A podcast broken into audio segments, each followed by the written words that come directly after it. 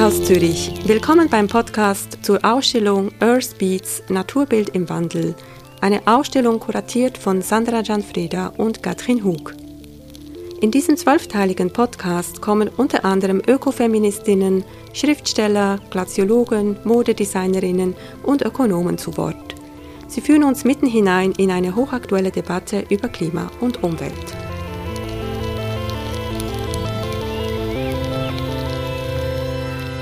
Mein Name ist Sandra Gianfreda und in dieser Episode spreche ich mit Samuel Nussbaumer. Er ist promovierter Glaziologe, also Gletscherfachmann am World Glacier Monitoring Service, der die Entwicklung der Gletscher weltweit beobachtet und analysiert, sowie Forscher am Geographischen Institut der Universität in Zürich.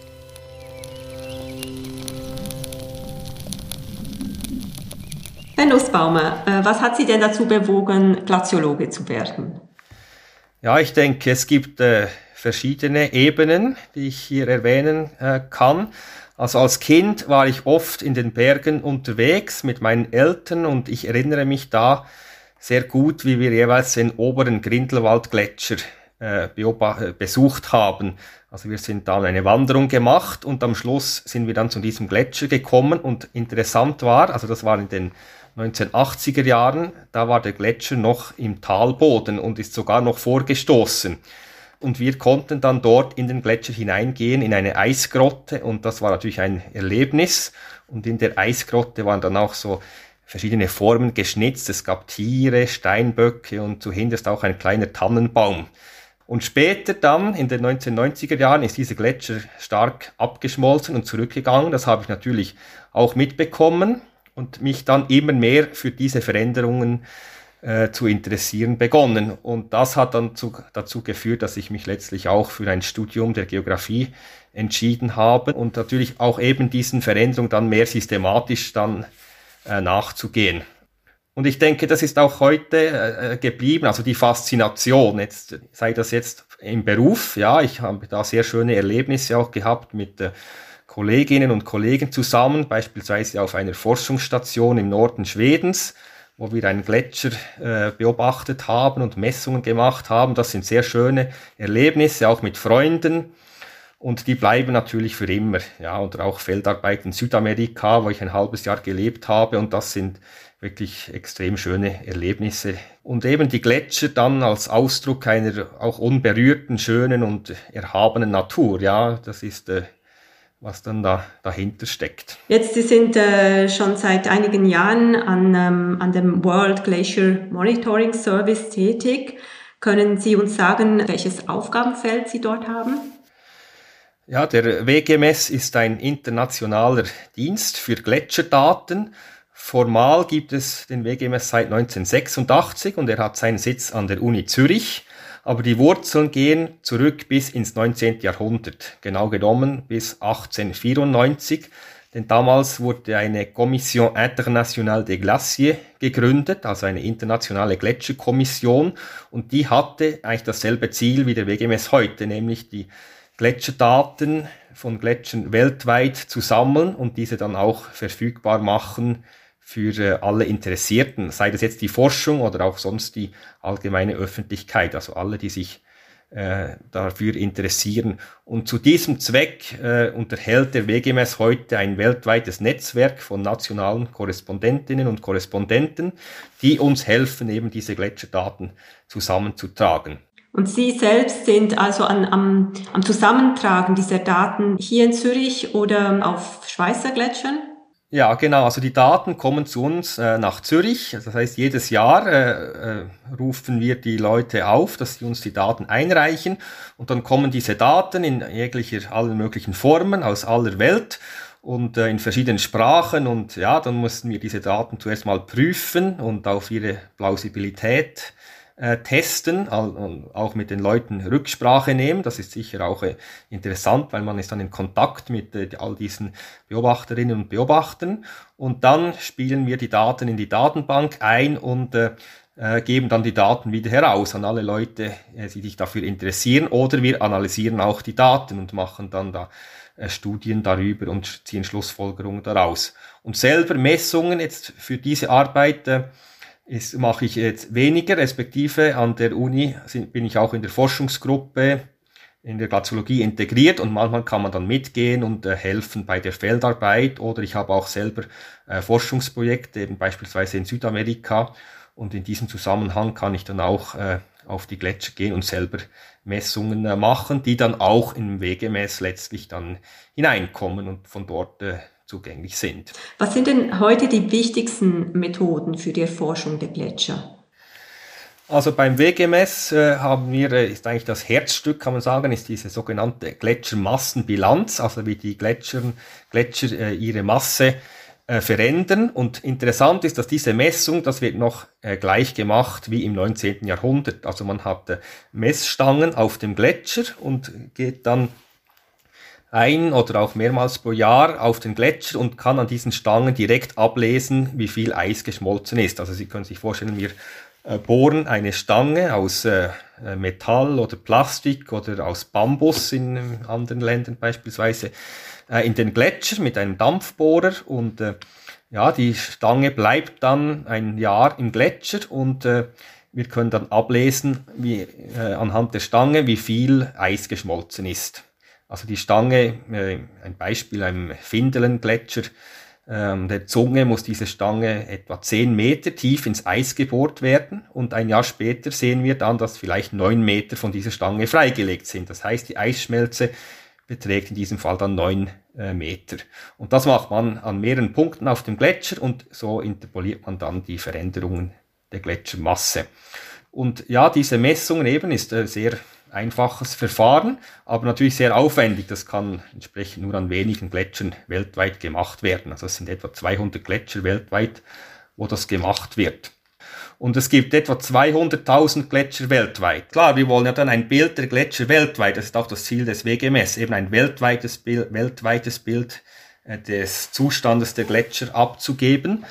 Und äh, ja, dafür können wir jetzt aber diese direkten oder eben wie man sagt glaziologischen Messungen ergänzen mit sogenannten äh, geodätischen Messungen, also dass wir dann die Gletscheroberfläche bestimmen, sei das mit Satellitenbildern oder auch Luftbildern, also dass wir eigentlich die Gletscheroberfläche aus dem Welttal oder aus der Luft bestimmen und dann über verschiedene Zeitpunkte diese Oberflächen verändern. Und so bekommen wir dann auch die Veränderung des Gletschervolumens. Und damit kann man natürlich theoretisch jetzt alle 200.000 Gletscher weltweit bestimmen. In dem Sinn sind diese beiden Methoden dann komplementär und genau das machen wir dann auch am WGMS. Wir stellen dann beide Arten von Daten zur Verfügung und um eine äh, fundierte Analyse zum Zustand der Gletscher zu machen, braucht man dann eben beide Arten von Daten. Und weshalb ist denn die Gletscherforschung für das Verständnis der heutigen Klimakrise so wichtig? Ja, Gletscher sind erstklassige Klimaindikatoren, denn sie reagieren primär auf Änderungen der Umgebungstemperatur, aber auch äh, auf den Niederschlag, also wie viel Schnee dann auf dem Gletscher äh, hinzukommt. Und interessant oder sehr wichtig eben, Gletscher haben ein Gedächtnis, denn sie speichern diese Klimainformation über längere Zeit. Und wir sehen das dann visuell an der Form des Gletschers oder eben an seinem Verhalten, sei das ein Vorstoß oder eben heute vor allem ein Rückzug, ein Abschmelzen des Gletschers. Oder als Beispiel, äh, wenn wir ähm, einen Sommer, einen Sommer haben, der vielleicht ein bis zwei Grad wärmer ist, dann merken wir das als Mensch nicht unbedingt. Wir fühlen jetzt nicht, wir fühlen das nicht äh, äh, direkt, aber der Gletscher hingegen fühlt das sehr wohl, ja, dass ein solcher eher warmer Sommer äh, führt dann zu stärkerer äh, Ablation, also stärkerem Abschmelzen und letztlich dann, wenn sich das über längere Zeit hinhält, zu einem Rückzug des Gletschers. Und das können wir dann visuell beobachten. Also der Gletscher überträgt eigentlich das, das Wetter über längere Zeit und damit das Klima dann zu einem visuell fassbaren Zustand, den wir dann sehr einfach mit der Fotokamera aufnehmen können. Ist das vielleicht auch der Grund, weshalb äh, Gletscher eben heute sozusagen zum Sinnbild des rasanten Klimawandels geworden sind, dass sie ebenso symbolhaft dafür stehen, wie eben zum Beispiel der Panda-Bär für den internationalen Artenschutz? Ja, auf jeden Fall. Also das ist eben sehr schön. Die, die Veränderungen der Natur werden so augenfällig und jeder und jeder kann sich ein Bild machen, kann selber Fotos machen von den Gletschern und diese Bilder später miteinander vergleichen. Und interessant, auch der Zusammenhang ist klar, eben Eis schmilzt in einer wärmeren Umgebung. Also ja, man denke nur an ein, ein Eiswürfel, einem Cocktailglas, ja, wenn man, ja, dann ist klar, dass das Eis schmilzt, also das ist intuitiv und gesunder Menschenverstand und jeder und jeder soll das verstehen und damit auch die Politiker, also eben, ja, sie, das sollte man dann den Zusammenhang sehen. Mhm. Aber wie fühlt es sich denn, ja, wie fühlt es sich denn für Sie als Gletscherfachmann an, wenn der eigene Untersuchungsgegenstand vor dem Verschwinden bedroht ist? Ja, es ist sehr, sehr schade natürlich äh, zu sehen, wie dieses äh, Untersuchungsobjekt buchstäblich äh, wegschmilzt. Und das stimmt einen natürlich auch äh, traurig. Und ja, wir sehen besonders auch, wenn wir äh, die heutige Situation vergleichen mit dem Zustand der Gletscher, beispielsweise während der kleinen Eiszeit, wo wir auch äh, sehr schöne historische Dokumente haben, Bildquellen, Gemälde, die sie auch in ihrer Ausstellung zeigen. Und wenn man das vergleicht, die Eispracht von damals mit heute, ja, sehen wir schon der Verlust äh, an Ästhetik und eben der Landschaft äh, den wir da heute haben. Und das macht einen natürlich noch mehr äh, traurig, kann man sagen. Andererseits als, als Forscher ist natürlich auch äh, ist natürlich immer interessant, wenn sich etwas verändert. Also jede Veränderung äh, wird dann untersucht und äh, den Ur die Ursache genauer zu studieren. Also es ist natürlich für die Forschung ist es eine sehr interessante Zeit heute, kann man sagen, weil wir so rasche Veränderungen haben, auch wenn sie beunruhigend sind, aber im Moment geht uns die Arbeit zum Glück noch nicht aus, respektive wir haben ja sehr viel zu tun und auch äh, Anfragen von Journalisten beispielsweise, die dann jeden Sommer bei uns beim WGMS anrufen und sich um den Zustand der Gletscher erkundigen. Das heißt also für Sie als, als Glaziologe sind eben solche Kunstwerke aus dem 17., 18. Jahrhundert, also da beginnt es ja auch, dass diese Gletscher Bildgegenstand werden, auch mit dem aufkommenden Bergtourismus. Sind also solche Darstellungen für Sie, für Ihre Forschung interessant? Also Sie, Sie vergleichen sie dann auch mit heutigen äh, Fotos äh, oder Aufnahmen der Gletscher? Ja, genau. Also ich äh, beschäftige mich ja eben einerseits mit den heutigen Gletscherdaten beim WGMS, aber auch mit der Rekonstruktion von vergangenen Gletschern, eben vor allem äh, der Rekonstruktion der Gletscher über die letzten 100 oder hunderte von Jahren und dies mit verschiedenen historischen Quellen und Bildquellen sind da gerade vor äh, vor dem 19. Jahrhundert oder bis ins 19. Jahrhundert hinein, also ab, oder vor dem Beginn der systematischen Messungen unglaublich wichtig, weil sie eine der wenigen Quellen sind, die uns dann ein direktes Bild äh, der Gletscher zur damaligen Zeit geben. Und es gibt einige Gletscher, insbesondere in den Alpen, wo es sehr reiches historisches Material gibt und sie zeigen auch in der Ausstellung ein paar schöne Beispiele davon und mit diesen Bildern ist es dann möglich, äh, die Gletscher äh, in früherer Zeit zu rekonstruieren. Aber wie Sie sagen, es ist richtig, man muss natürlich auch äh, entsprechend vorsichtig sein, respektive, also wichtig, man muss sicher mal ähm, das Datum des, des Kunstwerkes kennen. Wenn man jetzt ein Ölgemälde nimmt, kann sein, dass das ein Datum aufweist, das aber nicht dem Zustand entspricht des Gletschers als der Künstler im Feld eine Naturstudie oder eine Skizze gemacht hat. Ja, das sieht man sehr schön bei Kaspar Wolf beispielsweise. Äh, das ist äh, zu sagen. Dann muss natürlich muss man den Standort äh, aufsuchen, wo der Künstler sich damals befunden hat. Das gelingt in den meisten Fällen eigentlich relativ gut, wenn man auch den Hintergrund und der, den Vordergrund miteinander vergleicht. Also man kann da fast auf den Meter genau diesen Standort ausfindig machen und sieht dann auch sofort, ob eben das Gemälde äh, die Umgebung topografisch einigermaßen korrekt wiedergibt. Das ist natürlich Voraussetzung dafür, aber bei den Kunstwerken von, der, von hoher Qualität ist das eigentlich äh, oft der Fall, respektive man merkt dann auch sofort, wenn der Künstler noch äh, einen Vordergrund hinzugefügt hat. Und bei Kaspar Wolf, das ist interessant, weil er war ja eben auch mit einem Wissenschaftler mit äh, Samuel Wittenbach zusammen und einem Verleger. Und äh, er hat dann jeweils auch, äh, Wittenbach hat dann äh, auch die wissenschaftlichen Zusammenhänge erklärt und Wolf, äh, es war dann auch sein Ansporn, das eben möglichst genau wiederzugeben. Also Wolf ist sicher ein Glücksfall für diese Gletscherforschung und Gletscherrekonstruktionen. Und oder, oder beim Rhone Gletscher sehen Sie ja den Gletscherzustand bei Wüst, ja, im Jahr 1772 und dann Wolf etwas später, wo der Gletscher dann größer ist. Also dann sieht man eben sehr schön diesen Vorstoß gegen 1780 äh, können wir da sehr schön ausmachen. Ja. Zurück zu der heutigen äh, Klimakrise. Welche Gefahren bestehen denn eigentlich für die Menschheit, wenn die Gletscher schmelzen? Es gibt äh, verschiedene Gefahren, äh, die jetzt da von dem Gletscherwandel ausgehen und auch auf verschiedenen Ebenen. Wenn wir mal die globale Ebene anschauen, da ist es sicher der Anstieg des Meeresspiegels und da kann man festhalten, dass heute der Meeresspiegel um etwa einen Millimeter pro Jahr ansteigt aufgrund des Abschmelzens der Gletscher weltweit.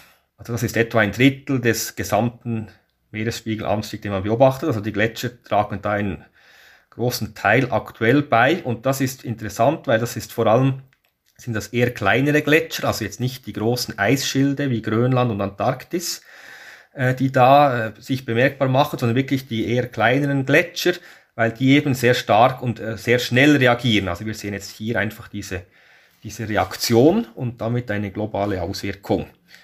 Dann haben wir auch äh, regional, wenn wir an die Wasserverfügbarkeit äh, denken, äh, das ist im Moment muss noch nicht ein Problem sein, denn solange die Gletscher abschmelzen, liefern sie ja Wasser zur Genüge und entsprechend auch vor allem natürlich in, in, in Sommermonaten, wenn es eh trocken ist.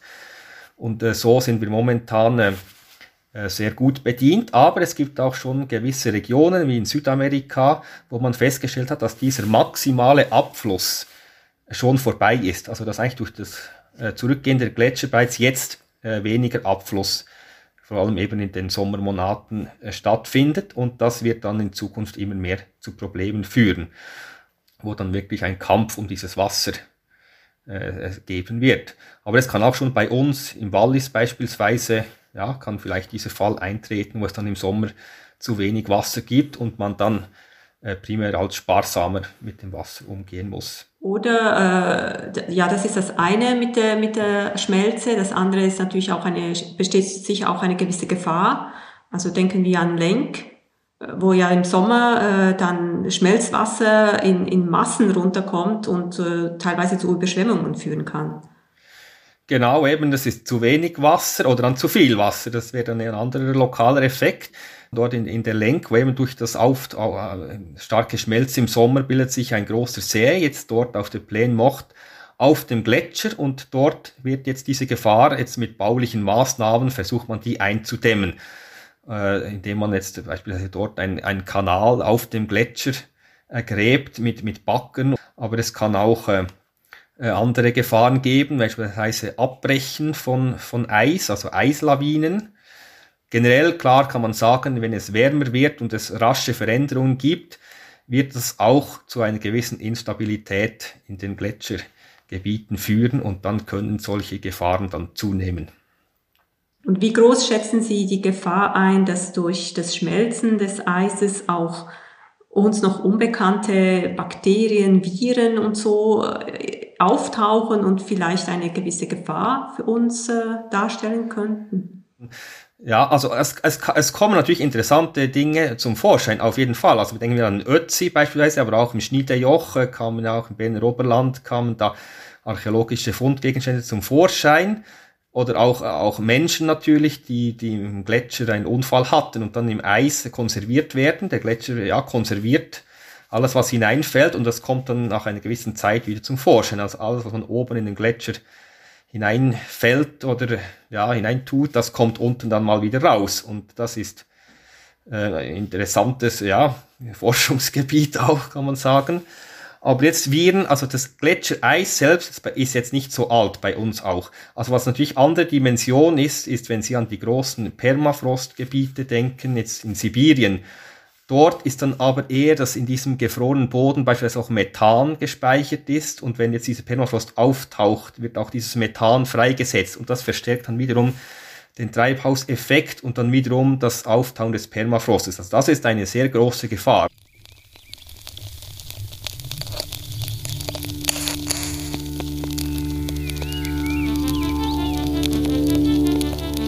Herausgeber Zürcher Kunstgesellschaft Kunsthaus Zürich. Idee und Konzeption Sandra Gianfreda und Katrin Hug. Redaktion und Produktion Christoph Keller, Podcast Lab. Produktion der Jingles Markus Meder. Dieser Podcast ist zu hören auf Apple Podcasts, Spotify, Deezer und Audible. Mit Dank an Rhiannon Ash, Esther Braun und Sarah Carla Nenzi mit Unterstützung von Swiss Re, Partner für zeitgenössische Kunst und der Tarbaka Indigo Foundation. Für diese Episode hat der Künstler Markus Meder Geräusche des schmelzenden Frühlingsschnees in Geis im Kanton Appenzell außer Roden aufgenommen.